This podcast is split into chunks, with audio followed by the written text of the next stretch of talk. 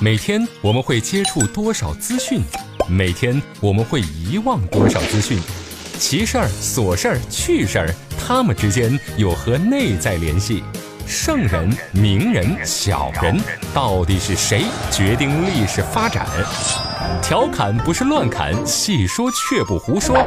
欢迎来到小型历史文化脱口秀《圣人请卸妆》。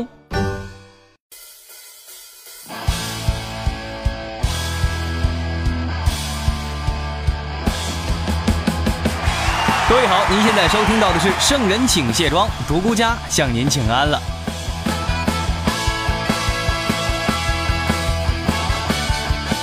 这刚跟大家打完招呼呢，就该跟大伙儿赔罪了。这上个礼拜啊没更新节目，跪求各位客官老爷、小姐姐、小仙女们的原谅，因为实在没忙过来呀。我呢给大家准备了一档全新的精品付费节目《独孤家的异想世界》。专门呢讲唐代传奇小说，希望感兴趣的朋友呢出门左转可以支持一波。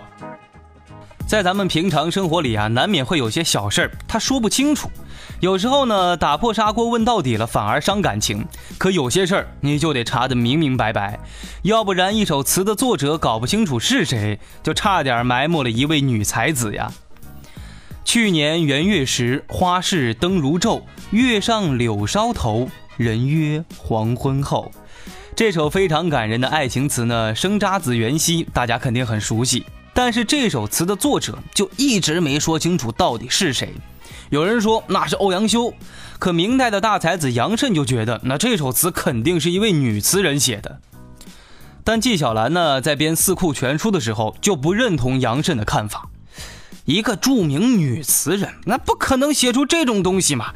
什么月上柳梢头，人约黄昏后，那摆明了是要跟某某男人私奔呢？谁会把这种有损名节的事儿写成词传播出去呢？肯定是欧阳修写的，那没毛病。呃，也不对啊，欧阳修也没跟任何人私奔过啊。这首小词呢，讲了一个发生在元宵佳节灯会的故事。元宵节呀，那在宋朝也是一个张灯结彩、大家都放假的大节日。每年这个时候，城里不管男女老少，都要是游街看花灯。这单身的男性朋友呢，可能会辛苦一点，那不仅要看灯，顺道呢还要瞅瞅别人家的小姑娘。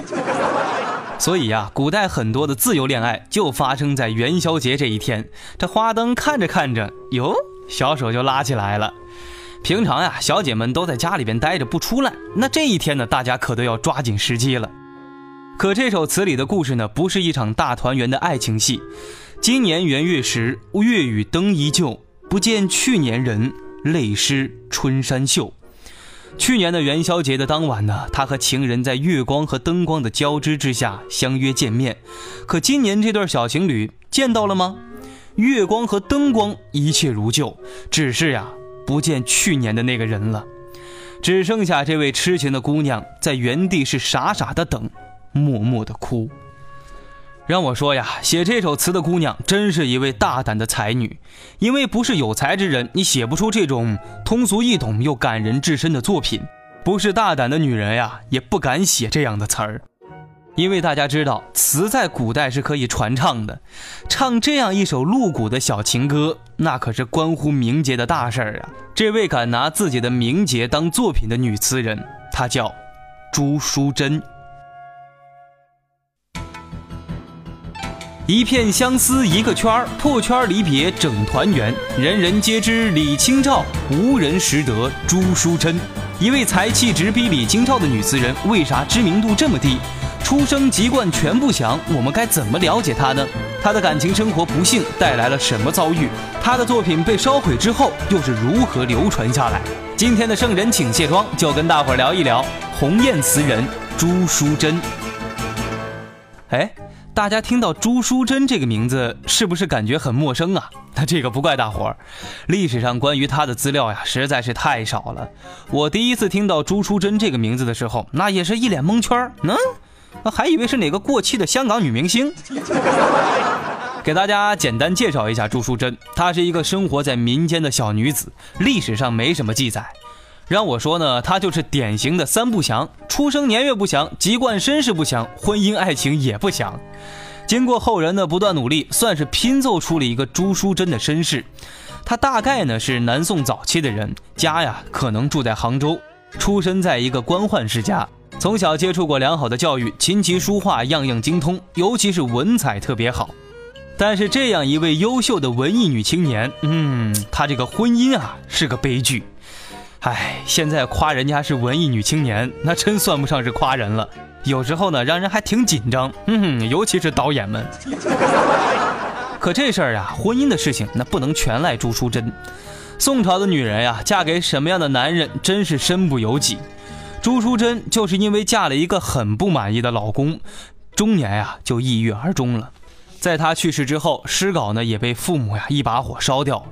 可能在父亲眼里，就是这些词害死了女儿吧。讲到这儿呢，朱淑珍的生平故事呢基本就介绍完毕了。历史上的记载啊就这么点儿，还是东拼西凑推测出来的。那我为什么要讲这样一位看似没什么特殊经历的女词人呢？因为他作品当中那份真挚的情感确实打动了我。一直呢，有朋友在微博上呀、微信上就说我：“哎呀，嘉哥，你能不能在节目里讲一期诗词呀？”今天机会来了，因为朱淑珍呢，除了她的作品之外，还就真没啥能讲的东西了。曾经有人呢这样批评过李清照的作品，说她是荒淫之语，肆意落笔。但是在尺度这方面呀，朱淑珍那比李清照尺度大多了。在他生活的南宋初年呢，礼教还没有后期那么严重。我们翻看那个时代的话本也好，小说也罢，讲男女之间的爱情故事呢，实在是太多了。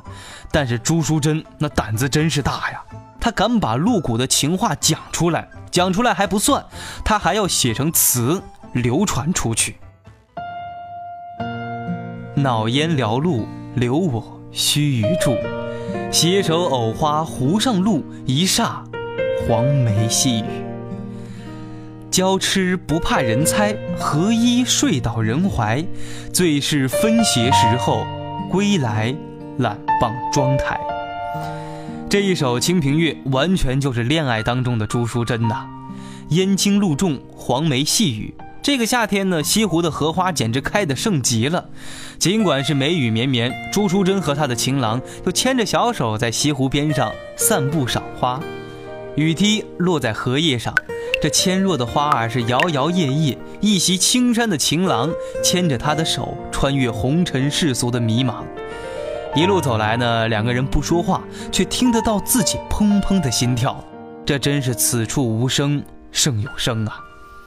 湖光山色之间，这对小情侣呢，冲破世俗的目光，即便到最后是伤得支离破碎，朱淑珍也要奔向她的情郎。在这红尘里呢，何一卧倒在他的怀里，用一生的痴情守望着。这一刻，天地之间只剩下这对情侣。可能朱淑珍也会不禁地问：谁会为谁停着？谁会为谁等待？谁又会为谁憔悴呢？山长水阔，风淡云轻，珍惜这一场别离吧，珍重一生。虽然有情，但是最后呢，这对情人还是分开了。最是分斜时候，归来懒傍妆台。这个夏天呀，荷花还是都开好。在无数个魂牵梦绕的等待之后，淑珍还是回家了。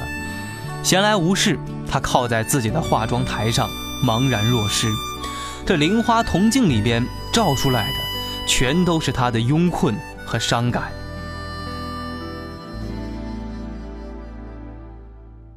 这首词呢，其实我觉得“娇痴”这两个字用的最好，“娇弱”的“娇”，痴情的“痴”，“娇痴不怕人猜，何依睡倒人怀。”哎呀，这分明就是一个又天真又可爱又妩媚又不能自己，还有点古灵精怪劲儿的偷心小女人呀！大家别觉得我犯花痴啊，那直男很吃这一套。哼，偷笑的朋友忍住了啊，这种经验还是藏着点比较好。朱淑珍呀，真是一位娇滴滴的姑娘。她那轻巧的身子慢慢靠过来，嘴里呢还撒着娇说：“哎呀，今天腿超疼，超级累。”这一瞬间呀，那位情郎肯定是心都化了。可幸福总是短暂的，转眼间一年过去了，朱淑珍没能嫁给这位陪着她牵手游西湖的情郎。至于什么原因，咱们没办法知道，可能是男人去了远方奔前程，也可能是另有新欢，或许是双方父母不同意。这世间有情人不能在一起的呀，实在是太多了。每一对都有自己不同的原因。离别之后，快乐的事情也只能当做往事去慢慢回忆了。所以朱淑珍呀，写了好多首词表达自己内心的相思，然后呢，就遵从了家里的安排，嫁给了另外一个男人。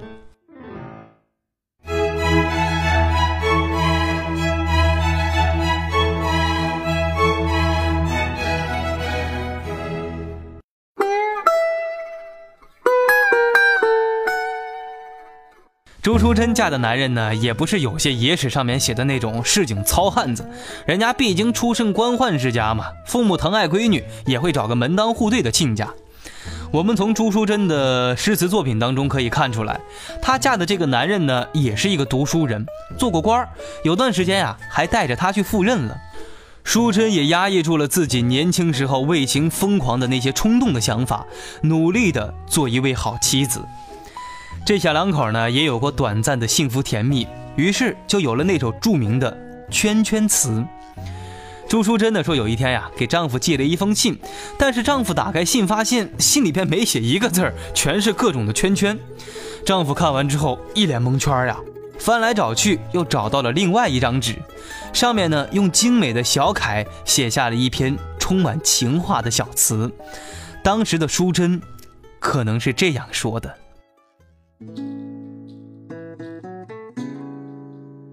相思欲寄无从寄，画个圈儿替。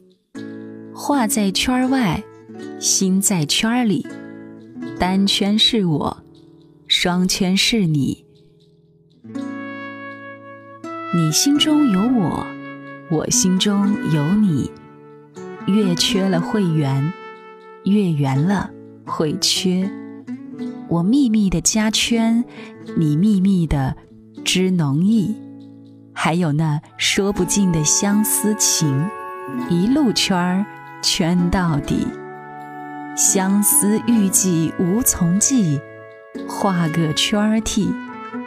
画在圈儿外，心在圈儿里。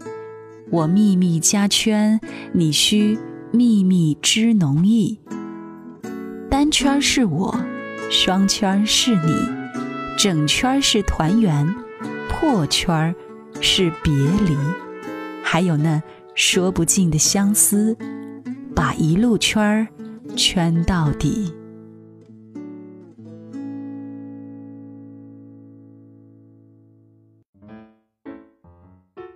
情书写的再好呀，也不代表两个人能相濡以沫的过一辈子。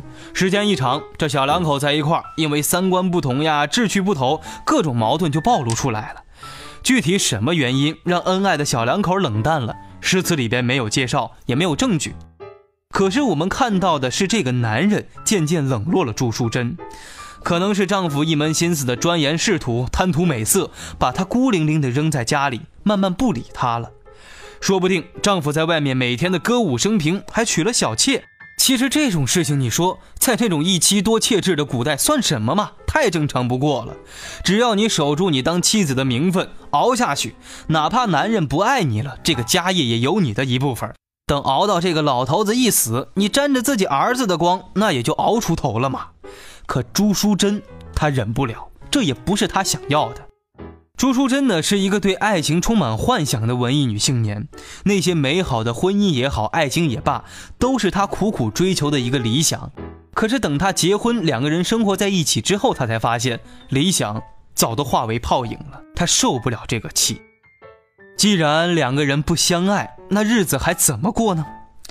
朱淑珍婚后不久呀，就写出了这样的诗句。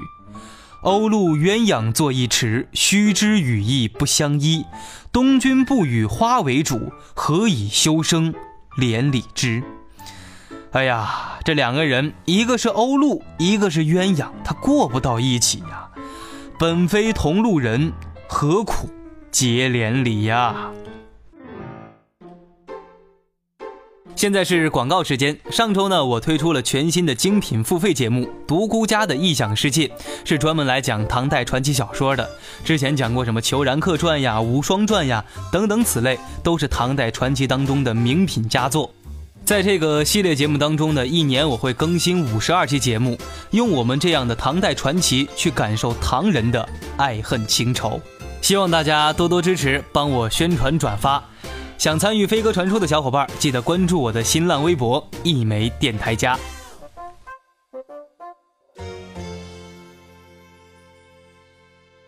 粉底、眼霜、高光隔离、腮红、睫毛、乳液、精华，女人有了这些会更加美丽；历史有了这些只会更加迷离。卸妆看历史，观点更清晰。这就是咱们的圣人请卸妆。欢迎回来，这里是圣人请卸妆，独孤家向您请安了。婚姻不幸呀，对朱淑珍来说真的是非常痛苦。尤其呢，她还是一个对婚姻生活和爱情充满了向往的人。她恨透了这个嫁鸡随鸡、嫁狗随狗的社会，为什么就不能自己选择自己的爱人呢？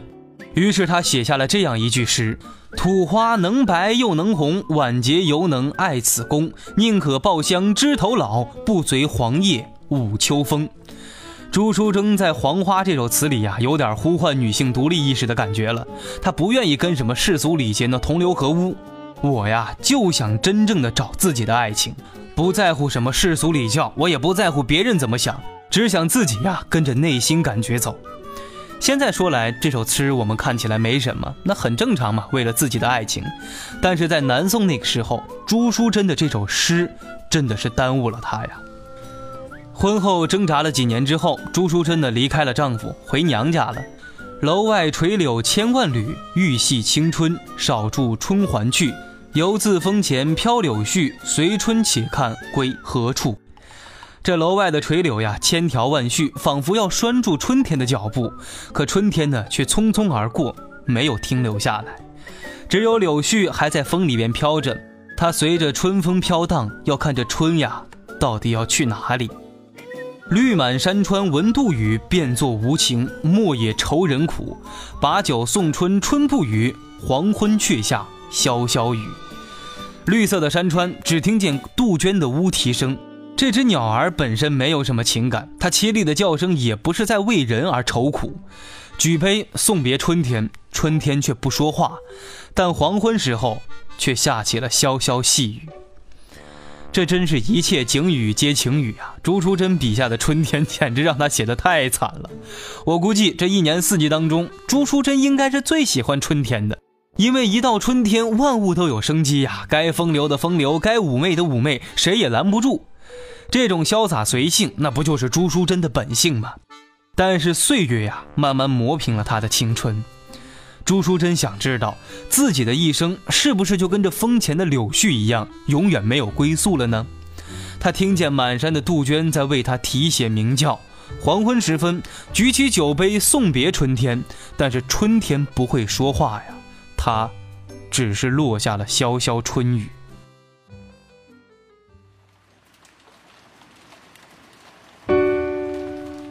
独行独坐，独唱独愁还独卧。矗立伤神，无奈清寒注摸人。此情谁见？泪洗残妆无一半，愁鬓相仍，涕尽寒灯梦不成。这会儿的朱淑珍呀，完全变成了一个失眠的苦情怨妇嘛。当年那个不顾一切要躺在情郎怀里的小姑娘，早被生活磨灭掉了。说到这儿呢，有些朋友可能不太理解，一段感情失败了至于吗？何苦把自己逼成这个样子呢？这个男人不行，那就换一个呗。被感情折磨的朱淑珍呀，也不甘心就这样度过一辈子，她开始反抗了。她要和丈夫决裂，要追求自己的幸福。卓文君听说司马相如纳妾的意愿呢，曾经这样写道：“君闻有两意，故来相决绝。”卓文君的决绝呢是挽留，而朱淑珍的决绝呀，那就是一别不见。我跟你不见了，我不要你了。从今莫把仇人靠，千言相思一撇消。朱淑珍呀，真是一个情痴情种。她追求的爱情呢，容不得一点糊弄。在她想来啊，我就是想找一个爱我的人。那这个要求很过分吗？如果再也遇不到这样的人了，那我宁愿孤独一辈子。再说了，第一段感情不合适，那有前车之鉴呀。李清照不就人家跟第二任老公还离婚了吗？我朱淑珍干嘛不能追求自己的幸福呢？这样的女人呀，放在任何时代都是非常有魅力的，所以在她的生命当中，好像出现了另外一位新欢。在另一首写关于元宵灯节的诗里边，朱淑珍这样讲：“新欢入手愁忙里，旧事惊心忆梦中。但愿暂成人前犬，不妨长任月朦胧。”关于朱淑珍的感情生活呢，咱们掌握的资料实在是太少了，所以不敢说这个词里的新欢他是个什么情况，到底是他离异之后才另外寻找的爱人，还是属于婚外恋呢？